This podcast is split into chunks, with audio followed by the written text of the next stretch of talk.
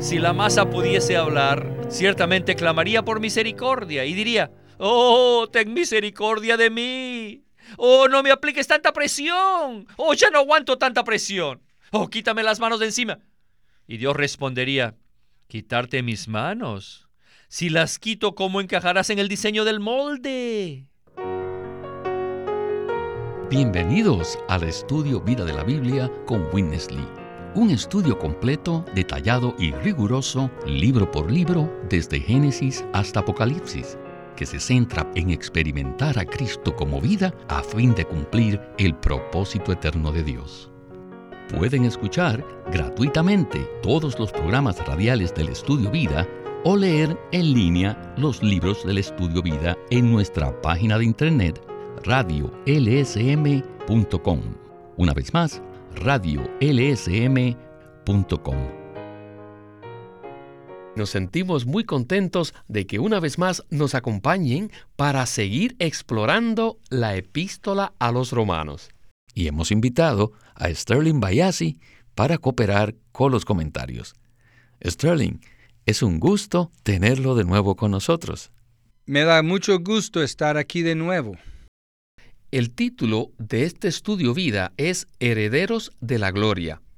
Y el programa de hoy es el tercero de cuatro acerca de este tema.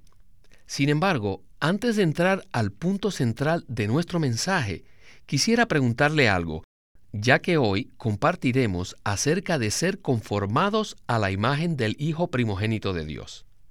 La pregunta es la siguiente.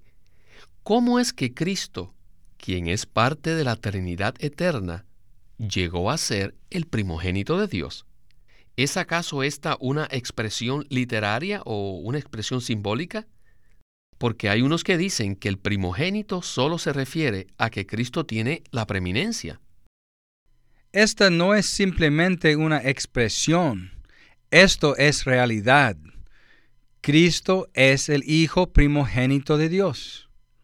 Ahora Él no es solamente el unigénito Hijo de Dios, con respecto a su deidad eterna, sino que también es el primogénito Hijo de Dios con respecto a la economía de Dios. El Nuevo Testamento nos da una revelación completa y equilibrada de Cristo. Y ahí vemos que es un hecho innegable, que con respecto a la deidad, Cristo era, es y será para siempre el unigénito Hijo de Dios. Esta es su posición. Sin embargo, este Hijo de Dios, quien es la corporificación del Padre, llegó a ser hombre mediante el Espíritu. Esto significa que se vistió de la humanidad. Por tanto, cuando decimos que Cristo es el Hijo primogénito, nos referimos a su humanidad, la humanidad que Él tomó en la encarnación y la cual Él glorificó en su resurrección. La palabra primogénito claramente implica que hay muchos otros hijos. Y esto es lo que la Biblia y especialmente el libro de Romanos revela. De manera que, por un lado, en la deidad, Cristo es el unigénito Hijo de Dios, pero por otro lado, Él también es el primogénito Hijo de Dios con respecto a su humanidad y con relación a sus muchos hermanos, quienes son los muchos hijos de Dios. Cristo es el primogénito Hijo de Dios entre muchos hermanos y entre ellos Él toma el primer y principal lugar, o sea, la preeminencia. Muchísimas gracias por contestarme la pregunta. Y con esto estamos listos para entrar a nuestro estudio vida de hoy. Adelante. Ahora Ya llegamos a la segunda parte acerca de los herederos de la gloria. En la primera parte vimos todas las bendiciones de la filiación. Ahora veremos que los herederos son conformados para la glorificación. ¿A qué son conformados? Sí, son conformados a la imagen de Cristo, el Hijo primogénito de Dios.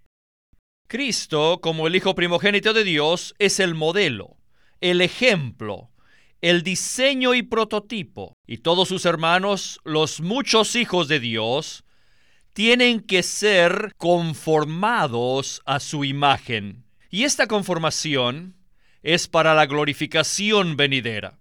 Si nosotros no crecemos ni somos conformados a la imagen de Cristo, pero a la vez esperamos ser glorificados, yo creo que vamos a ser desilusionados.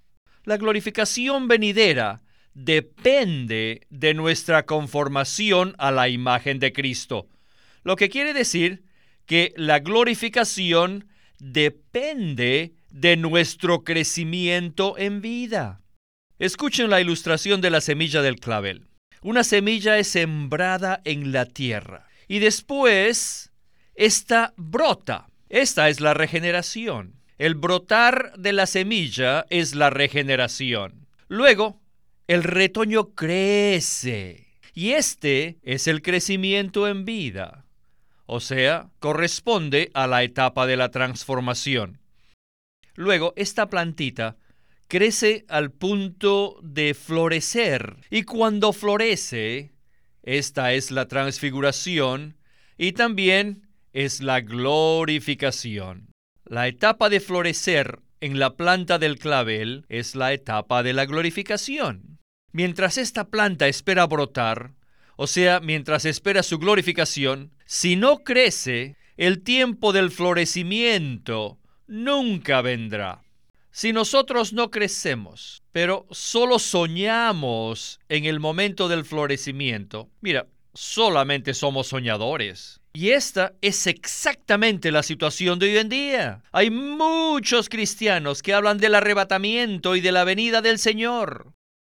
Hace dos semanas estábamos comiendo con unos amigos cristianos y nos dijeron que muchos cristianos hoy en día les interesa solamente las profecías. Y les pregunté entonces en qué aspecto de las profecías.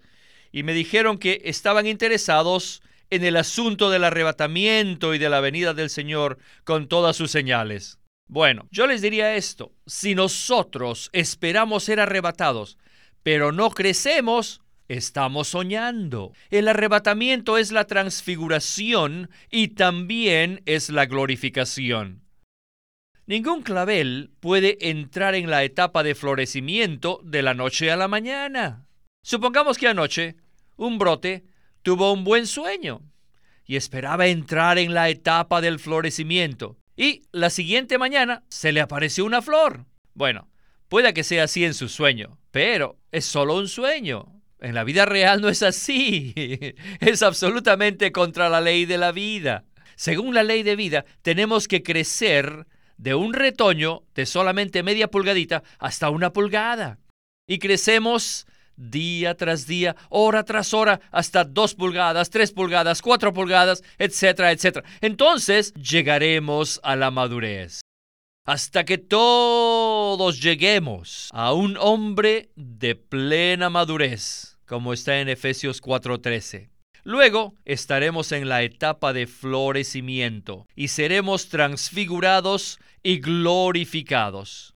Por lo tanto, ven, la glorificación con la transfiguración es posible solamente después que hayamos crecido hasta la madurez.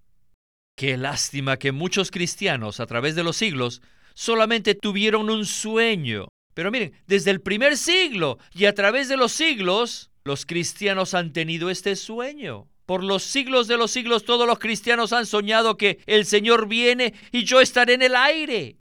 Sin embargo, todos fueron enterrados. En vez de subir al aire, fueron enterrados en la tierra.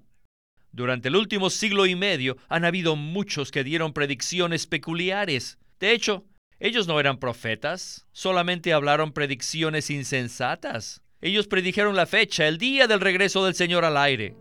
Pero los días pasaron y nada sucedió. Aleluya. La semilla de clavel es un ejemplo excelente de la glorificación. Porque Toda flor pasa por un proceso, desde que se siembra la semilla hasta que florece. No hay duda que hay que comentar sobre lo que Witness Lee dijo acerca de la relación que existe entre la glorificación y nuestra esperanza de ser arrebatados. Todos los creyentes soñamos con ser arrebatados, pero la pregunta es, ¿hemos acaso pensado que se requiere crecimiento antes que el clavel florezca? Entonces, con respecto a nosotros, ¿tenemos el crecimiento genuino para que podamos florecer? Conozco varias enseñanzas acerca del arrebatamiento, y es muy raro encontrar alguna que establezca una relación entre ser arrebatados y la madurez en vida. Pero esto es lo que la Biblia nos muestra. Por ejemplo, Apocalipsis 14, versículos 4 y 15 mencionan claramente las primicias y la mies madura. Ya sabemos que las primicias maduran primero y son cosechadas antes de la siega. Este mismo principio se puede aplicar a ser arrebatados. El arrebatamiento no será una especie de selección arbitraria, ni tampoco se refiere a que todos los creyentes serán llevados juntos, sin importar su etapa de crecimiento espiritual. El arrebatamiento tiene mucho que ver con el florecimiento de la vida divina en nosotros. Por nuestra parte, nosotros, como plantas que crecemos en la labranza de Dios, debemos desarrollarnos hasta llegar a la madurez, a fin de que estemos listos para ser arrebatados. Por parte de Dios, Él busca la madurez y el desarrollo en los que Él arrebatará primero. El punto crucial aquí es la conexión que existe entre el arrebatamiento y la madurez en vida. En otras palabras, si no hemos crecido y no estamos maduros, entonces no seremos arrebatados. O sea, no seremos parte de las primicias. Esta es una realidad asombrosa y al mismo tiempo es una palabra sobria. Esta es la verdad. La glorificación con la transfiguración depende de que crezcamos en vida hasta que lleguemos a la plena madurez. Amén. Regresemos a Witness Lee para seguir con nuestro estudio vida de hoy. Hay un principio del cual yo sí estoy enterado es que el arrebatamiento es el resultado de la madurez. ¿Por qué? Porque en el Nuevo Testamento el arrebatamiento es comparado a una cosecha. Y la cosecha solamente es posible cuando la siembra ha madurado. Si la siembra no está madura, sino que aún está todavía tierna y verde, ¿cómo puede ser cosechada? Es imposible. Hermanos y hermanas, fíjense en la situación en el pueblo del Señor hoy en día. Miren a la siembra. Díganme, ¿está este sembrío maduro? ¿Creen que según el crecimiento actual del sembrío, la cosecha es eminente? Es imposible. Miren al campo. No hay crecimiento. Entre miles de cristianos genuinos en todas partes de la tierra aunque el Evangelio ha salido por doquiera a través de los siglos, por medio de misioneros que salieron a las partes distantes de la tierra, todos han escuchado el Evangelio. Y por todo lugar se han levantado cristianos. Pero, ¿dónde está el crecimiento? No hay crecimiento ni edificación, ni madurez. Entonces, ¿cómo podemos esperar que venga la cosecha? Es imposible. No se preocupen solamente de las profecías y de esas predicciones peculiares y raras. Muchos escritores han profetizado y han dado predicciones, pero cada uno de ellos ha sido avergonzado. Debemos comprender que la glorificación y la transfiguración dependen de nuestro crecimiento en vida hasta que lleguemos a la madurez. Si esperamos nosotros ser glorificados, ciertamente tenemos que crecer. Quisiera tomar más tiempo para hablar acerca del arrebatamiento de los creyentes en Cristo. Quisiera que comentáramos un poco más porque hemos tomado una posición diferente al entendimiento común, o más bien digamos, al pensamiento común que prevalece en la sociedad religiosa actualmente. En este mensaje hemos afirmado el punto que se refiere al crecimiento y madurez antes de poder ser arrebatados. Entonces, al tomar esta posición, ¿quiere esto decir que estamos anulando la promesa de la gracia? O en otras palabras, ¿estamos acaso diciendo que el arrebatamiento es el resultado de nuestras buenas obras? No, el arrebatamiento de los cristianos no es algo que se gana mediante buenas obras o los hechos, los cuales están fuera de la esfera de la gracia de Dios. Segundo de Pedro 3:18 dice, creced en la gracia. La gracia necesita crecer en nosotros por el abundante suministro de la vida eterna. Y esto se lleva a cabo hasta que haya en nosotros una expresión madura del Señor. El arrebatamiento está lejos de ser producto de las buenas obras. Al contrario, el arrebatamiento aumenta nuestra necesidad de la gracia y nos revela la cantidad de gracia que hemos recibido. Necesitamos crecer en la gracia, abundar en la gracia y experimentar la gracia. Crecer en la gracia implica crecimiento, desarrollo y madurez. Este mismo principio se aplica al arrebatamiento. En la esfera física, nosotros no crecemos ni nos desarrollamos mediante buenas obras, sino mediante un proceso de vida que culmina en la madurez. Por tanto, la gracia por la cual somos salvos no es solamente algo externo, sino que es Dios mismo como nuestro disfrute, que suministra todo lo que necesitamos hasta que lleguemos a ser hijos maduros de Dios, los cuales edifican el cuerpo de Cristo. Cuando esta gracia nos lleve hasta la madurez de vida, estaremos listos para ser arrebatados y ese arrebatamiento será un testimonio del triunfo de la gracia de Dios en todo nuestro ser. Amén. Esta sí es una promesa de gracia y maravillosa. Bueno, continuemos con Witness Lee para oír la conclusión del estudio vida de hoy.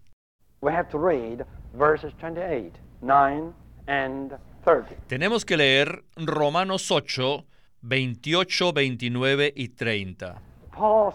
Pablo dice así. Y sabemos que a los que aman a Dios, todas las cosas cooperan para bien.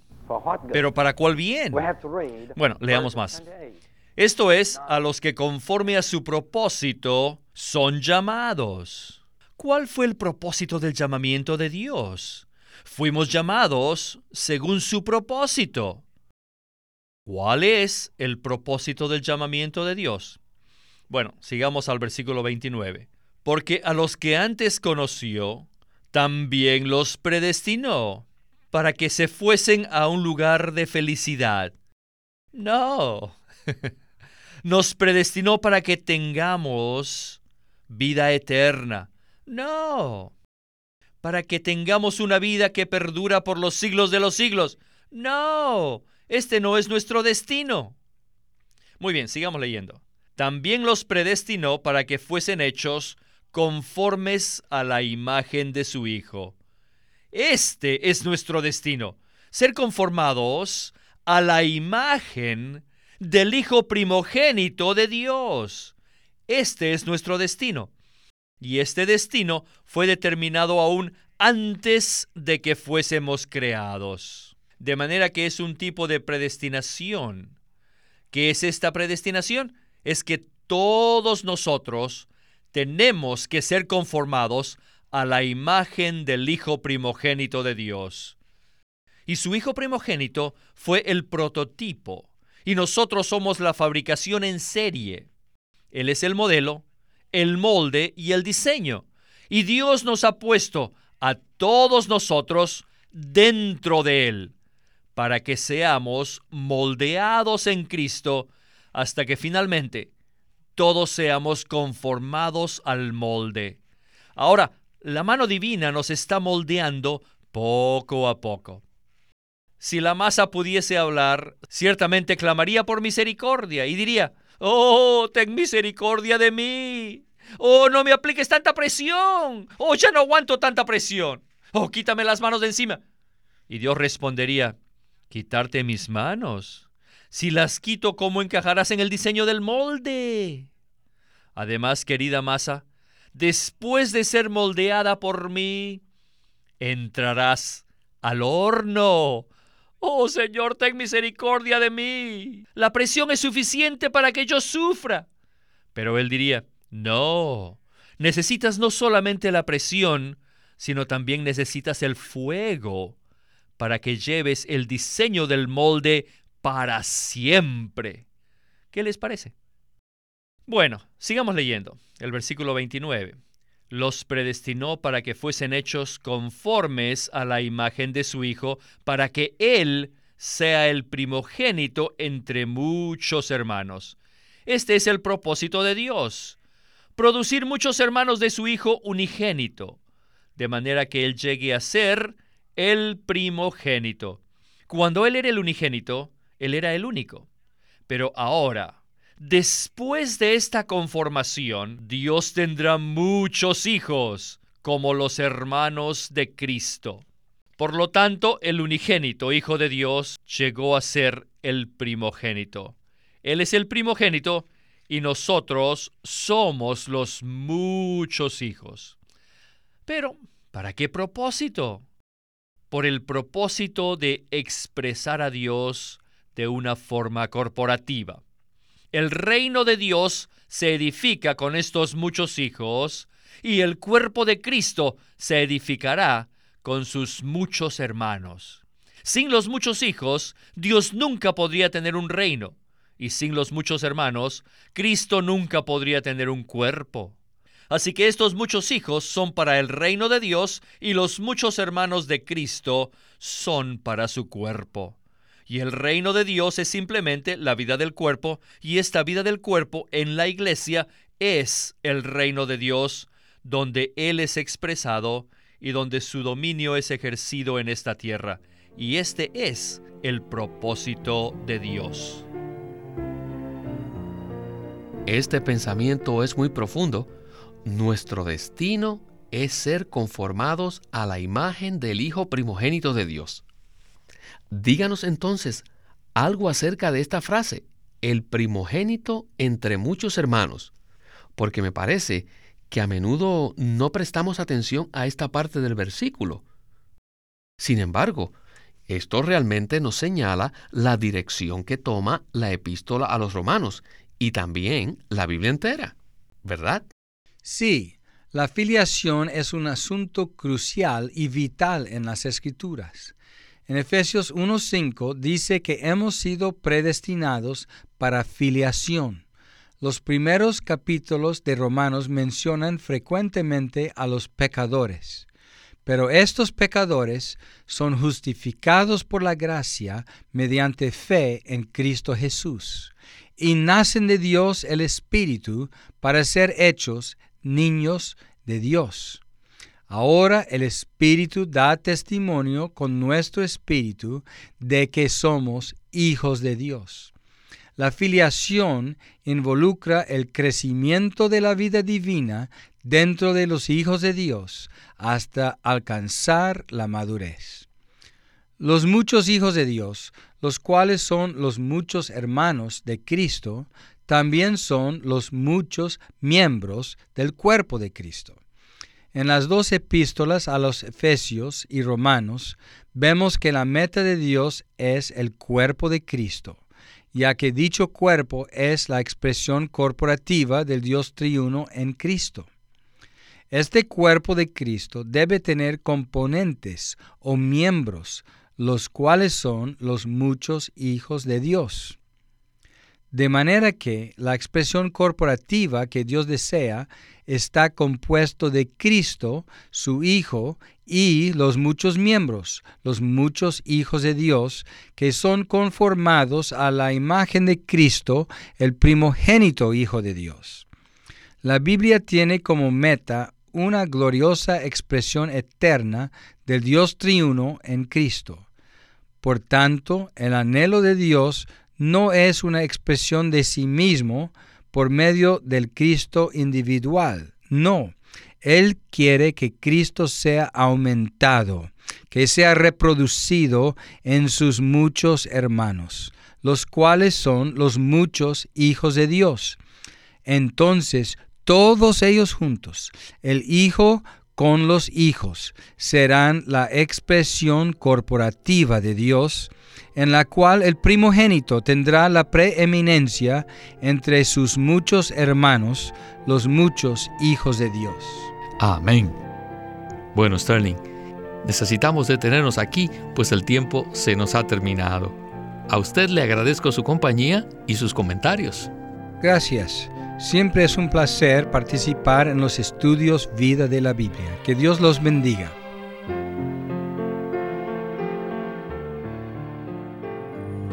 Queremos presentarles el libro titulado La vida que vence por Watchman Nee. Apoyándose en la palabra de Dios, él examina la condición derrotada de los creyentes y presenta una revelación del Cristo victorioso y vencedor, a fin de conducir al lector a experimentar la victoria de Cristo de una forma personal y cotidiana. La vida que vence concuerda con la verdad, está llena de esperanza y lleva al lector a una consagración renovada.